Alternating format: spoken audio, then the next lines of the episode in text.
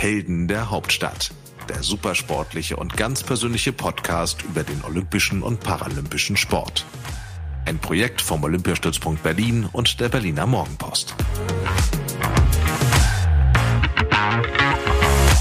Hallo und herzlich willkommen zu einer neuen Folge Helden der Hauptstadt. Äh, wir waren in den letzten Wochen ähm, viel auf dem Eis unterwegs, weil das die Winterspiele nun mal so an sich haben und damit machen wir natürlich heute auch weiter. Mein heutiger Gast ist allerdings nicht nur auf dem Eis unterwegs, sondern auch auf Rollen und das wird, glaube ich, einfach sehr, sehr spannend. Viele können sich jetzt wahrscheinlich überhaupt nicht vorstellen, worum es geht, aber ich begrüße ganz herzlich bei mir Felix Reinen. Hallo Inga. Hallo Felix. Ähm, bevor wir jetzt aber verraten, was das mit den Rollen und den Kufen und allem Pipapo auf sich hat, fangen wir mal lieber an, äh, dich vorzustellen. Und das darfst du so wie alle unsere Gäste natürlich selbst machen. Und äh, damit starten wir. Felix Reinen in 60 Sekunden. Alter.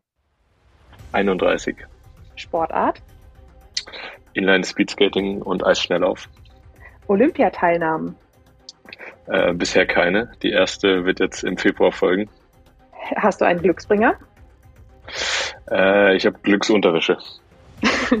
Was darf in deiner Sporttasche nicht fehlen? Äh, eine Sonnenbrille.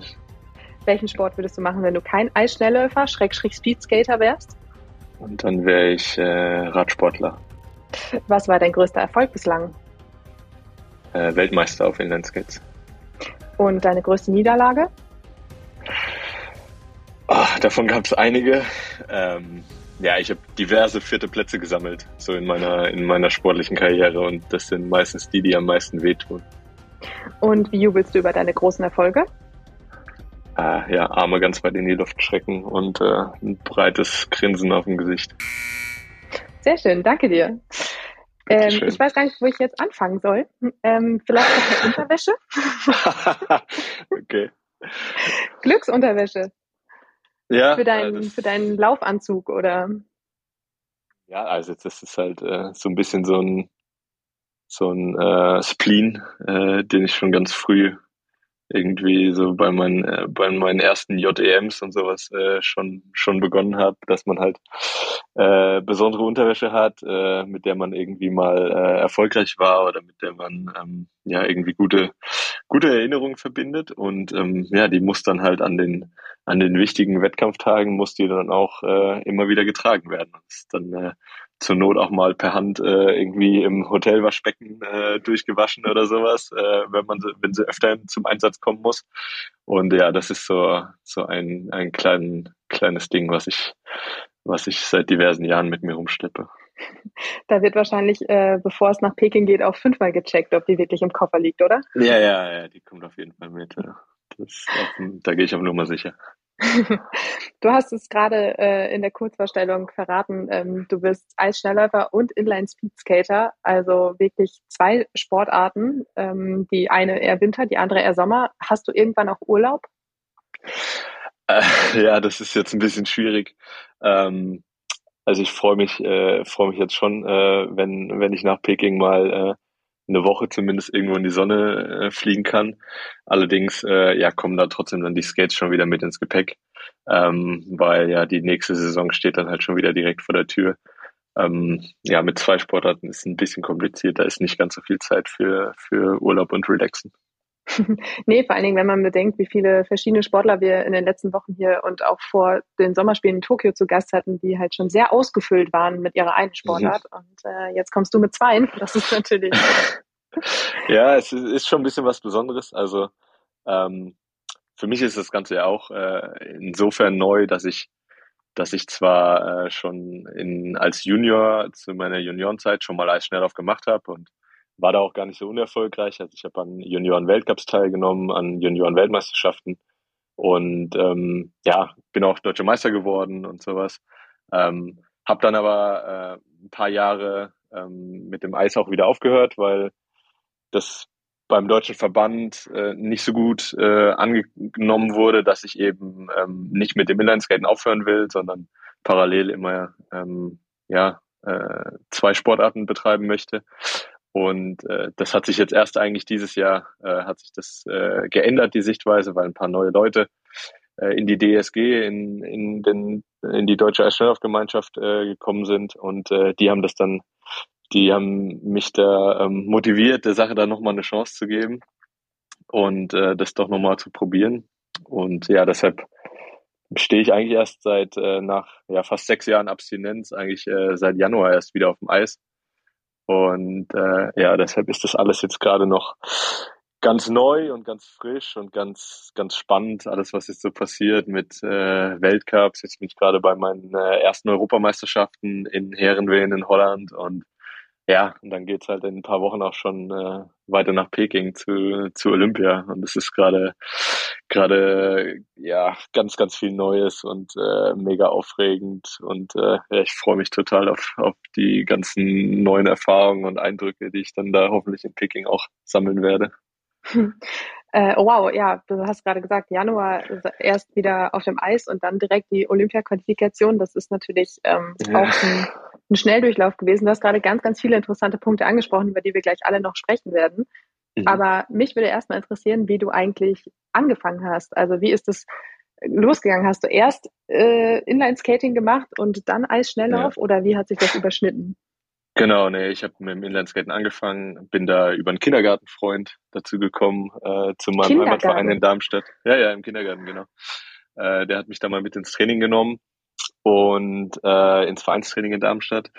Und äh, ich habe vorher schon andere Sportarten ausprobiert und äh, eigentlich war das war das nie ein Problem. Also egal, ob man mir halt irgendwie einen Fußball hingeschmissen hat oder Turnen oder Laufen oder was auch immer, das hat eigentlich immer alles geklappt. Und ähm, beim Skaten war es halt das absolute Gegenteil. Also ich bin halt äh, irgendwie, habe hab die Dinge angezogen und habe mich halt direkt äh, nach fünf Metern das erste Mal auf den Hosenboden gesetzt. und äh, mir sind eigentlich alle anderen Kinder sind mir so davon gefahren. Aber das hat irgendwie damals einen Ehrgeiz in mir geweckt äh, und hat mich dann motiviert, da bei der Stange zu bleiben und das weiter zu probieren. Und ja, deshalb äh, bin ich, seit ich ja, fünf Jahre alt bin, bin ich auf Inlineskates und äh, ja, mit 31 immer noch. Kindergarten, das finde ich nachhaltig, ähm, hat mich jetzt nachhaltig beeindruckt. Da konnte ich noch nicht mal unfallfrei gerade auslaufen gefühlt und du stand schon auf Inlineskates. Ja, mehr, mehr schlecht als recht, aber ja. Und dann äh, passierte es irgendwann, dass du dir dachtest, ich möchte die Inlineskates im Winter eigentlich nicht zur Seite legen und schneide mir Kufen drunter? Ähm, ja, so ein bisschen. Also das kam dann alles deutlich später erst. Ähm, es gab da halt international ein paar Vorbilder, ähm, die das vorgemacht haben. Ein Amerikaner, Chet Hedrick, äh, der ja 50 Mal äh, Weltmeister auf Inlineskates war, ist dann zum Eisschnelllauf gewechselt und ist dann auch äh, auf dem Eis-Olympiasieger geworden. Und äh, ja, da gab es noch ein paar andere Beispiele, unter anderem jetzt auch mein, mein aktueller Trainer, Alexis Contin, das ist der, der Stützpunkttrainer in Berlin.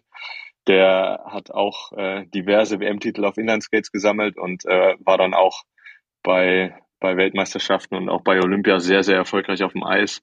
Und äh, das waren so, das waren so die Figuren, mit, die mich äh, zu meiner Juniorenzeit dann dazu motiviert haben, äh, der Sache Eisschnelllauf das auch, das auch mal auszuprobieren. Und dann bin ich einfach irgendwie unter der Woche mal nach, nach Frankfurt, da gibt's ja eine 400 Meter Freiluftbahn äh, gefahren, habe mir da im Internet recherchiert, wann die Trainingszeiten sind, äh, und äh, habe da irgendwelche Leih, äh, irgendwie Leihmaterial bekommen. Oder irgendwie die Schuhe waren drei Nummern zu klein und ich musste die Zehen einziehen und es war ganz schrecklich.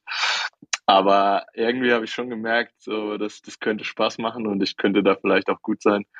Und ja, dann, dann hat es damals nicht lang gedauert äh, und dann war ich irgendwie bei deutschen, deutschen Juniorenmeisterschaften am Start und habe da auch dann meine erste Medaille schon gewinnen können. Ähm, ja, das, das funktioniert natürlich nur, weil, weil man halt durch, oder weil ich halt durch die vielen Jahre auf Inlineskates halt schon eine gewisse ja, physische Grundlage habe und wenn man, wenn man dann die, die Technik äh, auf dem Eis einigermaßen hinbekommt, dann kann man da schon einiges ähm, von der einen Sportart mit rübernehmen, sage ich mal, zu anderen. Und äh, genau, das, das äh, ist auch immer noch die große Challenge, halt, das, das technisch gebacken zu bekommen auf dem Eis, weil es halt doch nochmal äh, was ganz anderes ist als auf Rollen. Hm. Also dein Ehrgeiz muss ungebrochen sein, wenn dann auch nicht mal zu kleine Schlittschuhe dich davon abhalten können, als schneller ja, nee, nee. zu werden. das, das, äh, Das war, das, das war auch wieder eigentlich ein, eher, ein ähnlicher Effekt wie damals auf, auf Skates. Ich bin dann aufs Eis gekommen und dann waren da irgendwelche, ja, so sagen wir mal 40, 50-Jährigen und die haben, die haben mich da abgehangen. Und ich, ich war ja schon auf, auf Inline Skates war ich ja schon richtig gut. Also ich habe so ähm, Junioren-Europameister äh, Schaftsmedaillen gewonnen und äh, so in Deutschland äh, ja eigentlich der beste Langstreckler damals schon gewesen.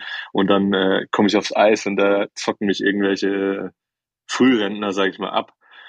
und da habe ich mir auch gedacht, das, das kann eigentlich nicht sein. Das, äh, ja, und es hat dann auch nicht so lange gedauert, bis ich dann da auch schneller war. Also, ja, so diese, dieser sportliche Ehrgeiz, der, der zieht sich irgendwie durch, ja. Äh, du hast vorhin dein, bei deinem größten Erfolg oder auf die Frage nach deinem größten Erfolg äh, den Weltmeistertitel, äh, glaube ich, war es, ne? Ähm, ja, genannt. Genau. Und ähm, das ist ja äh, quasi, also wenn ich mich jetzt gerade nicht ganz verrenne, ähm, so der inoffizielle Weltmeistertitel wird ja beim Berlin-Marathon vergeben, oder? Ah, nee, das stimmt nicht ganz. Ähm, okay. Also auf, äh, auf Inlineskates gibt es äh, jedes Jahr Weltmeisterschaften.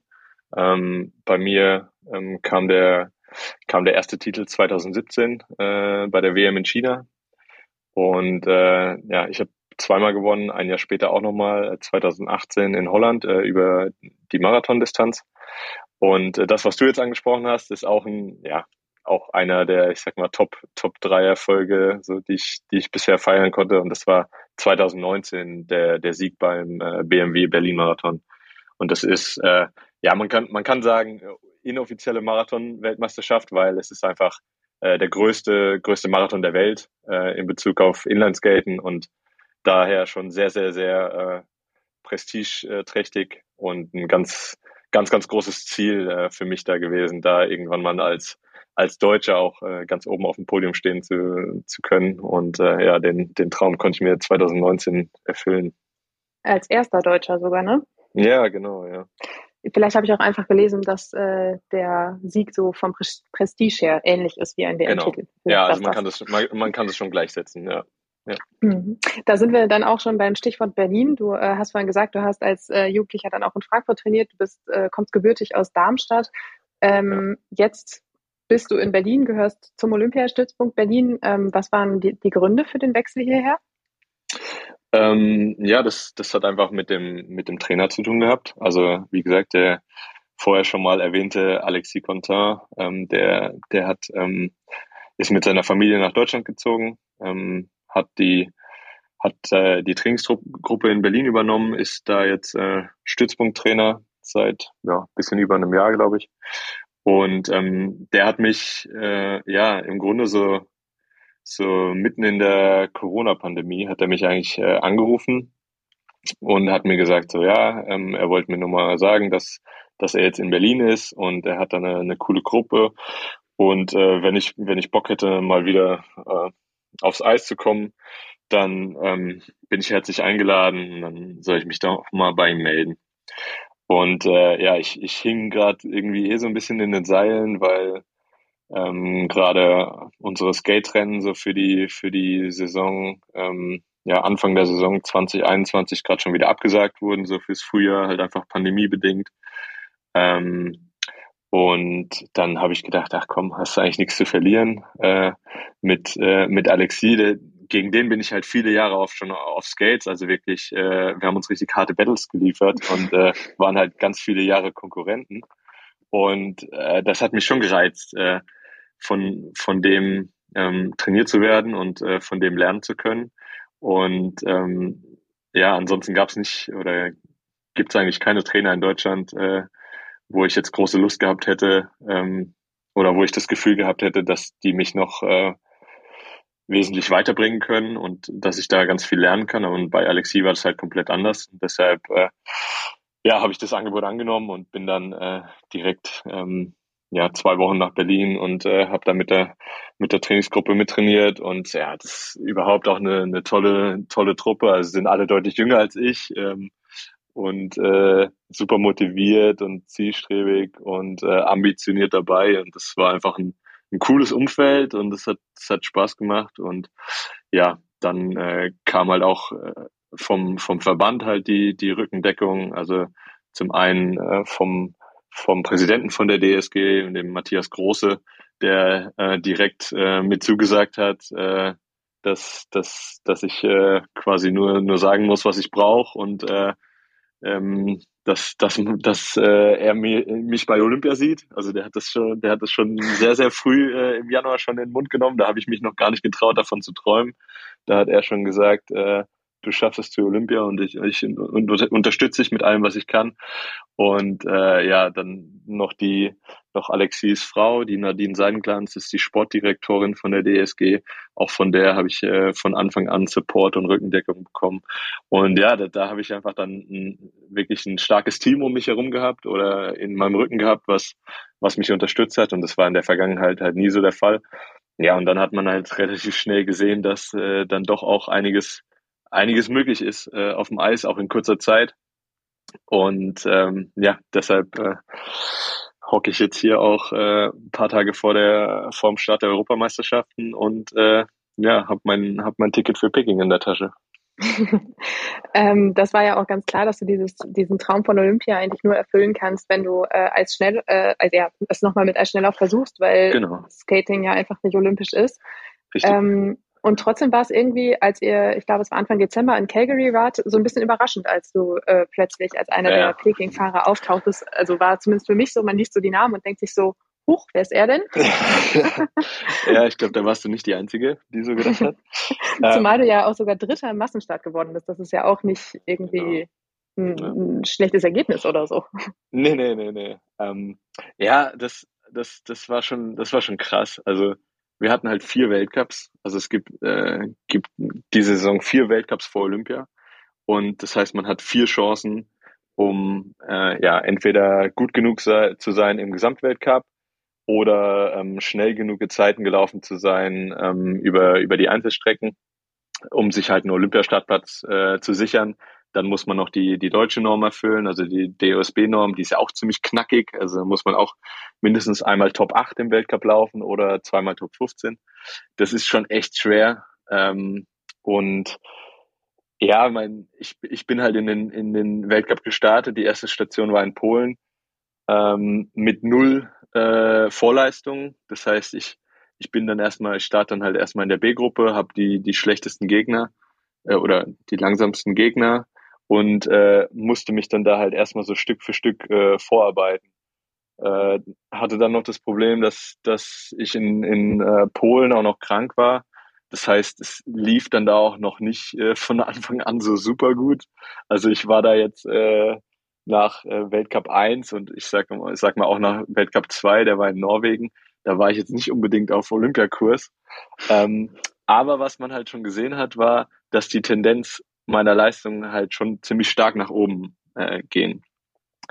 Und ähm, dann, dann haben wir natürlich schon so ein bisschen äh, mit Alexi äh, darüber gesprochen, ähm, dass wenn, wenn ich mich weiter so entwickle und äh, wenn ich äh, weiter die, so eine ähnliche Steigerung ähm, hinbekomme, dass das dann Olympia nicht unrealistisch ist, aber das ist das eine, das zu sagen. Und das andere ist, das dann aber auch in die Tat umzusetzen.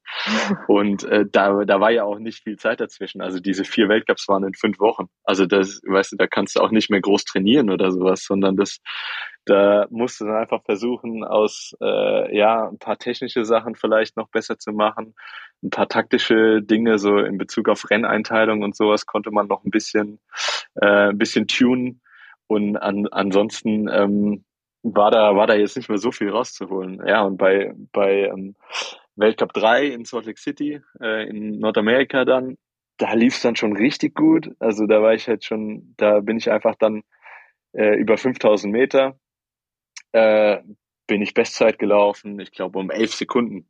Und wow. das ist einfach, also das ist eine Welt. Also wer, ja. wer, wer sich innerhalb von, ja, selbst innerhalb von einer Saison um elf Sekunden steigert, das ist, das schafft man normalerweise mit 31 nicht mehr. Ne? Also das ist, äh, das kriegt man vielleicht noch mal als Junior irgendwo hin, wenn man irgendwie einen Wachstumsschub hatte oder ich weiß nicht was. Ähm, aber in äh, normalerweise in, in, in meinem Alter ist das jetzt nicht mehr so realistisch, äh, mit sowas zu rechnen. Ja, und die Woche drauf in, in Calgary in Kanada, dann war ich halt noch mal drei Sekunden schneller. Und äh, ja, das, also sowas kann man einfach nicht planen. Und das, wenn mir das jemand vorher gesagt hätte, hätte ich das auch als komplett äh, unrealistisch ähm, eingeordnet. Ein bisschen mhm. anders äh, sah es dann aus äh, mit dem Massenstart. Äh, da hast du ja auch schon gesagt, äh, da bin ich dann in, in Calgary, bin ich da Dritter geworden.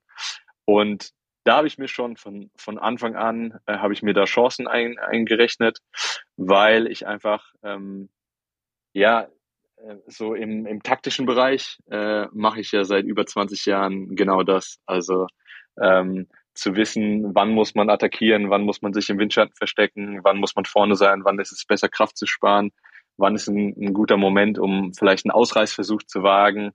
Ähm, also da, da bin ich, äh, das ist ja genau meine Materie. Das, das heißt zwar nicht, dass es immer funktioniert, aber ich wusste schon, äh, wenn ich, wenn ich es in, in eins von diesen Finals schaffe, und das hat dann äh, in Calgary geklappt, dann habe ich auch die Chance auf ein, auf ein richtig gutes Ergebnis. Und äh, ja, genau, genau das war dann halt der Fall. Äh, Calgary ähm, endlich den, den Sprung äh, ins Finale geschafft, was, was super schwierig ist, weil es sind nur 16, 16 Sportler, die äh, ins, äh, ins Finale einziehen. Und äh, ja, da habe ich dann relativ früh alles auf, auf eine Karte gesetzt, ähm, bin mit einem mit einem Holländer ähm, ganz früh in der ersten Runde direkt äh, attackiert und äh, ja, habe es dann gerade so mit mit Ach und Krach noch äh, auf Platz drei ins Ziel geschafft und ja, habe damit halt die die ähm, die Olympianorm geknackt, äh, habe ein Weltcup-Podium eingelaufen, was auch irgendwie, ich glaube, seit 2017 kein Deutscher mehr geschafft hatte im Eisschnelllauf. Ja. Und ja, das war halt ein ganz, ganz toller Erfolg und ja, gibt auch Selbstvertrauen jetzt für, für die nächsten Rennen, also für alles, was jetzt noch so kommt diese Saison. Warst du derjenige, der am meisten überrascht war von, von dem Leistungssprung? Oh, naja, hinterher wissen es ja immer alle. Und hinterher haben auch immer alle dran geglaubt. Das ist ja so ein ganz äh, interessantes Phänomen. Aber wenn man mal ganz ehrlich ist, äh, dann haben, glaube ich, nicht so viele Leute mir das zugetraut. Äh, also Leistungen in, in dem Bereich und vor allem in so kurzer Zeit äh, hinzubekommen. Und aber es, es haben die, die richtigen Leute an mich, an, an, haben an mich geglaubt. Und das ist halt das, was zählt. Ähm, selber habe ich mich da ganz schön überrascht, muss ich sagen. Also ich hätte, ich hätte mir da keine, keine sechs, zwölf über fünf Kilometer zugetraut. Du hast äh, das vorhin schon angedeutet, dass äh, deine Geschichte mit dem Deutschen Eisschnelllaufverband äh, doch recht bewegt ist und äh, dass äh, jetzt dann auch die Leute quasi dabei sind, die ähm, dazu beigetragen haben, dass du jetzt da bist, wo du bist. Ja. Ähm, ich habe gelesen, du, du warst selbst, ich glaube 2015 in die Niederlande gewechselt, ähm, warst irgendwann auch mal aus der Nationalmannschaft gefallen. Der Frust war ziemlich groß und dann hast du das Eisschnelllaufen erstmal sein, sein gelassen. Ja, das kann man eigentlich so zusammenfassen. Also ähm, ich bin nicht wirklich in die Niederlande gewechselt, sondern ich hatte damals ein Angebot von einem holländischen Marathon-Team. Ähm, ja, also Marathons sind, sind nochmal komplett was anderes. Also das ist keine, keine olympische Disziplin. Das, mhm. das wird auch nur in Holland gemacht. Äh, das, das sind dann äh, Rennen, die sind zwar auch auf der 400 Meter Bahn, sind aber zwischen 100 und 150 Runden. Also es hat jetzt mit den klassischen äh, fünf und zehn Kilometern, äh, was ja die, die normalen Langstrecken sind, äh, nicht viel zu tun. Aber das war eigentlich schon so ein bisschen einfach mal was anderes ausprobieren und zwar mit dem Medium Eis, aber ja, einfach was, was irgendwie auch Spaß macht und äh, was irgendwie ein, ein anderer Reiz ist und so. Und ja, du hast es auch schon gesagt, also mit, mit dem Verband, das hat halt in der Vergangenheit äh, nicht, nicht besonders gut funktioniert ähm, ja, kam dann, kam dann halt auch so weit, dass ich mich damals schon als, als Senior auch schon ähm, für Weltcups qualifiziert hatte und äh, war dann gerade sogar in, in Teneriffa äh, im Vorbereitungstrainingslager da drauf und habe das alles selbst finanziert und habe mir da wirklich jeden Tag den Arsch aufgerissen und habe da richtig hart auf, auf äh, dieses Ziel hingearbeitet. Wollte da in Weltcups äh, ja das Maximum rausholen, mich richtig gut präsentieren. Und dann kam ein neuer Sportdirektor in den Verband und der hat dann einfach ein paar Tage vorher gesagt, ja, nee, der, also der Reinen, der fährt da nicht hin, der ist zu schlecht. Und das hat mich, das hat mich mental, hat mich das richtig, richtig äh, zurückgeworfen. Es hat sau viel Energie gekostet. Und da musste ich dann irgendwann sagen, ähm, da, das kann ich nicht weitermachen. Das kostet, das kostet mich zu viel Ressourcen und habe mich äh, ja dann dann von dem Eis so ein bisschen verabschiedet oder nicht ein bisschen, sondern habe das aufgehört mhm. und äh, habe mich aufs Inlineskaten konzentriert. Und ich glaube, das war auch genau das Richtige, weil ich meine, danach bin ich erst so richtig erfolgreich geworden. Dann äh, kam Europameistertitel, äh, Weltcupsiege, zwei Weltmeistertitel, Medaillen bei den World Games, also äh, Berlin äh, Marathonsieg. Also eigentlich fast alles, was man so auf Skates holen kann, habe ich habe ich in den Jahren dann gepackt. Und in der Zeit habe ich mich auch zu einem ja viel viel besseren äh, und kompletteren Athleten weiterentwickelt. Und das hilft mir halt jetzt auch auf dem Eis wieder. Und äh, ja, ich habe vielleicht auch diese Zeit einfach gebraucht, um, um mich einfach als, als Sportler, vielleicht auch als Mensch weiterzuentwickeln. Und ähm, genau, das, das zahlt sich jetzt halt, glaube ich, gerade aus. Und hat auch so ein bisschen den Vorteil, dass äh, auf dem Eis fühle ich mich immer noch so ein bisschen wie ein Junior. Also für mich ist halt irgendwie alles neu und alles cool und äh, macht alles Spaß. Und äh, ich saug das richtig auf und äh, hab richtig Bock hier, egal ob Training oder Wettkämpfe oder was auch immer, äh, hab da richtig Spaß dran. Und äh, ja, das ist vielleicht, äh, vielleicht sogar ein kleiner Vorteil in, gegenüber anderen, die schon seit 10, 20 Jahren irgendwie in dem Geschäft hier drin sind und für die das alles Daily Business ist. Ist bei mir halt nicht, sondern äh, ja, für mich ist das alles Neuland. ähm, du hast vorhin am Anfang auch schon angedeutet, dass der, der Grund auch war, dass so diese Vielseitigkeit, also die Tatsache, dass du halt irgendwie so ein Multitalent beziehungsweise Quereinsteiger warst, äh, auch nicht so gut angekommen ist beim, bei der DSG. Ähm, was ich irgendwie ein bisschen irritierend fand, weil gefühlt äh, hat das deutsche Eisschnelllaufen seit Jahren so ein, so ein kleines Problem, sitzt in so einem Leistungstief, immer werden irgendwie Leistungsträger gesucht und dann hat man einen, der mhm. könnte da reinlaufen und dann sagt man, nee, aber du bist ja auch noch auf Inlinern unterwegs, das braucht man nicht. Ja.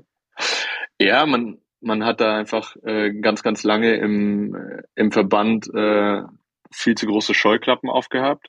Und man hat auch nicht äh, geguckt, wie es andere Länder machen, weil da ist es seit Jahren gang und gäbe, dass Inlineskater halt auch im Winter auf dem Eis sind und äh, dort auch sehr, sehr erfolgreich sind. Und dann im Sommer aber auch wieder auf Skates gehen und sich da auch einfach ähm, auch über Wettkämpfe und äh, Trainingslager und so weiter auch wieder ähm, in Topform bringen. Und da, da gibt's wirklich massenhaft Beispiele von, von Sportlern, die, die sowohl äh, bei Weltmeisterschaften auf Inlineskates als auch bei Olympischen Spielen und Weltmeisterschaften auf dem Eis Medaillen gewinnen. Und ähm, ja, das eigentlich ist total verrückt, aber ich bin jetzt der Erste, der es halt in Deutschland schafft, äh, also aus dem, aus dem Inlandskaten, der es in Deutschland schafft, äh, bei Olympia dabei zu sein. Und das ist einfach nur der Tatsache geschuldet, dass, dass äh, der Verband halt da viel zu lange versucht hat, das zu blocken und den, den Sportlern dann äh, die Sportler immer vor die Wahl gestellt hat, ihr könnt nur das oder das machen. Und das ist einfach absolut der falsche Weg, weil alle, alle Inlineskater, die aufs Eis kommen, die sind zu dem geworden und sind auf das Level gekommen, auf dem sie sind, äh, übers Inlineskaten. Und warum sollte man denen das wegnehmen? Also das ist total äh, widersinnig und zu, total kurz gedacht. Aber es ist halt auch so dieses Verbandsdenken. Ähm, da will man halt äh, den Sportler für sich haben und will die Erfolge für sich haben und will den, den Sportler äh, maximal dann an sich binden und sowas. Und dass das aber nicht langfristig zielführend ist, ich glaube, das ähm, ja, ist eigentlich jedem, der so ein bisschen drüber nachdenkt, äh, einleuchtend. Und ja, ich hoffe auch, dass ich da halt äh, ein bisschen jetzt als Vorbild, sage ich mal, äh, fungieren kann. Und das, es braucht halt immer erstmal einen, der, der zeigt, dass es funktioniert und dass es geht. Und dann ähm, sind hoffentlich so die, äh, die Widerstände dann für die, die danach kommen, nicht mehr so groß. Und die müssen das nicht mehr alles durchmachen. Aber ja, war schon teilweise eine, eine harte Zeit. Und ähm, ja, bin immer froh, dass es trotzdem geklappt hat. Dabei zeigt sich ja auch einfach so oft, dass es durchaus Sinn macht, auch über die Grenzen der, des eigenen Verbandes, der eigenen Sportart hinaus zu schauen. Also ich erinnere mich früher bei uns, äh, ich habe Leichtathletik gemacht in einem Dorfverein und man hat immer wieder gehört, dass irgendwie in den benachbarten Vereinen auch bei den Turnern vorbeigeschaut wurde, um Leute fürs Stabhochspringen zu finden und sowas halt. Ja. Also, und da hat dann auch niemand gesagt, nee, aber du darfst dann nicht mehr zu dem anderen gehen oder so, sondern ja. profitieren ja alle davon. Ja, das sehe ich ganz genauso. Ähm, ja, aber da sind äh, häufig halt äh, Sportfunktionäre sind da nicht so open-minded und ähm, ja, dann natürlich war war bei mir dann auch der Fall, dass ich halt sage ich mal, ein gewissermaßen Außen, Außenseiter war, der irgendwie so ein Quereinsteiger, der da neu in den Verband gekommen ist. Und ähm, ganz viele von den Trainern und sowas, die wollten natürlich ihre eigenen Sportler halt pushen und die wollten natürlich lieber, dass die zu, zu internationalen Meisterschaften, zu Weltcups und so weiter fahren, als jetzt der, der komische Rollerfahrer aus äh, Frankfurt. Und ähm, das hat es mir natürlich auch nicht leicht gemacht. Und das ist dann auch so im, im Junioren- oder jungen Erwachsenenalter ist es gar nicht so leicht, äh, damit umzugehen, wenn du da halt quasi so ein Stück weit geblockt und abgewiesen wirst. Ähm, und das, ich glaube, das daran scheitern halt auch ganz, ganz viele dann, äh, wenn, wenn da einem halt jede Tür, jede mögliche Tür wird einem vor der Nase zugeschlagen und jeder mögliche Stein wird einem irgendwie in den Weg gelegt. Und das kostet einfach brutal viel Energie. Und wenn man, wenn man äh, sich da nicht äh, ganz, ganz, ganz hart durchbeißt, dann schafft man es halt nicht. Du hast vorhin äh, gesagt, dass sich mit dem neuen Personal in der DSG dann halt auch diese Haltung verändert hat und äh, ja. du das Gefühl hattest, jetzt sind, jetzt sind diese Türen, die sonst zugeschlagen wurden, offen. War es so der einzige Grund dafür, dass du gesagt hast, gut, ich, ich gehe es jetzt nochmal an? Ja, also ich habe mit dem Thema Eisschnelllauf habe ich tief in meinem Innersten habe ich nie abgeschlossen gehabt, sondern das war für mich immer hart, alle vier Jahre Olympia zu sehen. Und ich sehe dann halt teilweise meine Teamkollegen äh, aus meinem Skate-Team oder ich sehe Leute, die ich, die ich seit Jahren im Sommer halt äh, nass mache auf Inline-Skates, sehe ich da bei Olympia. Und äh, teilweise sehr erfolgreich bei Olympia. Und das hat schon, das hat schon wehgetan.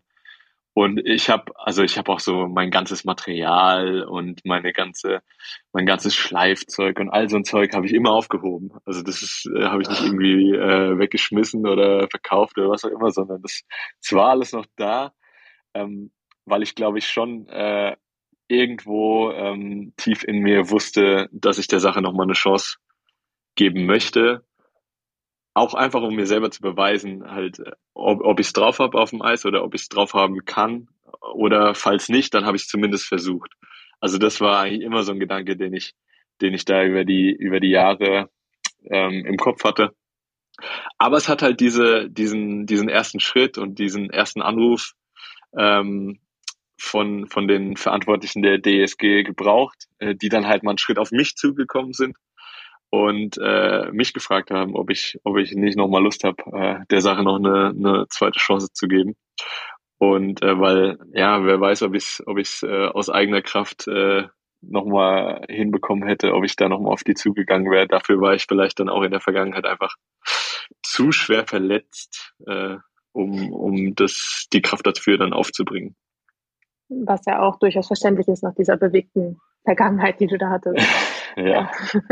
Dieses Jahr im Februar musst du nicht zuschauen, wenn deine Teamkollegen und Co. auf dem Eis unterwegs sind. Du stehst mit ihnen auf dem Eis. Ähm, genau. Welche Strecken, welche Disziplinen sind es, bei denen du an den Start gehst? Ich darf über fünf Kilometer und über den Massenstart bei Olympia starten.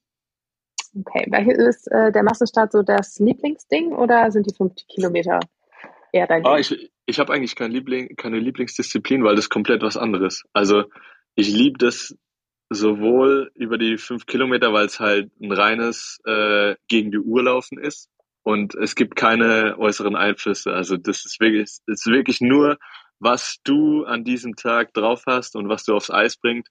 Das äh, siehst du am Ende auf dem auf dem Ergebnistableau. Äh, das finde ich sehr reizvoll. Aber zum anderen liebe ich natürlich auch beim Massenstart äh, die Möglichkeit, halt das taktische Geschick auszuspielen, was zu riskieren. Das ist ein bisschen wie, wie Poker oder ein bisschen wie Schachspiel. Ähm, da ist halt viel mehr möglich. Da muss nicht unbedingt der, der Beste oder der Stärkste oder der Schnellste gewinnen, sondern es kann auch einfach der Schlauste am Ende auf dem Podium stehen. Und das ist auch sehr, sehr reizvoll. Aber die, deshalb bin ich auch super froh, dass äh, ich bei beiden Strecken starten darf, weil äh, beides äh, spannende Disziplinen sind. Dann kommt noch die äh, berühmte Frage, ähm, was sind deine Ziele in Peking? Ja, ganz, ganz schwierig, äh, das für mich zu formulieren, weil ich einfach jetzt noch gar nicht genügend internationale Rennen ähm, gelaufen bin, weil ich noch gar nicht weiß, äh, wie weit kann ich mich noch steigern äh, bis, bis in Peking. Ähm, deshalb möchte ich jetzt keine konkrete Platzierung oder sowas sagen. Aber ich wäre super zufrieden, wenn ich wenn ich nach den fünf Kilometern oder auch nach dem Massenstart einfach sagen kann, ich habe alles gegeben, ich habe alles aus mir rausgeholt, was, was ich an dem Tag im Tank hatte. Und ähm, wenn das, äh, dann ist das halt Platzierung X. Und äh, wenn ich das aber hinbekommen habe und äh, durchs Ziel bin und quasi keinen Funken Energie mehr in den Beinen habe, dann äh, bin ich zufrieden. Spätestens nach dem dritten Klassenmassenstart in Calgary wird aber ja die Konkurrenz auch wissen, was sie mit dir erwarten muss. Ja, ja, genau. Also diese Außenseiter-Überraschungsrolle, die habe ich jetzt wahrscheinlich nicht mehr. Äh, aber gut, damit, damit muss man äh, zurechtkommen. Und damit kommt man ja auch nicht unbedingt äh, zu einem Olympiaticket mit der Außenseiterrolle. Also ja, da richtig. muss man ja schon mal vorne landen, ne? nee, muss man schon ein bisschen was auf dem Kasten haben dafür, ja. Äh, Felix, ähm, ich danke dir. Das war äh, wirklich ein super interessantes Gespräch und eine tolle Geschichte, die du dazu erzählen hast. Ähm, ja, danke. Mir bleibt nicht mehr viel übrig, als dir ganz fest die Daumen zu drücken für Peking, dass das alles so läuft, wie du dir das wünschst und du am Ende zufrieden wieder zurück nach Deutschland und in die Sonne fliegen kannst. Das liegt von dir, ähm, Inga. Dankeschön. Mir hat es auch viel Spaß gemacht. Und ja, ihr da draußen, ihr wisst, wir haben noch ein paar äh, Folgen bis Olympia. Also freut euch noch auf den einen oder anderen Gast. Ich kann euch versprechen, da sind auch noch ein paar wirklich interessante Geschichten dabei. Und bis dahin sage ich danke fürs Zuhören und bis zum nächsten Mal.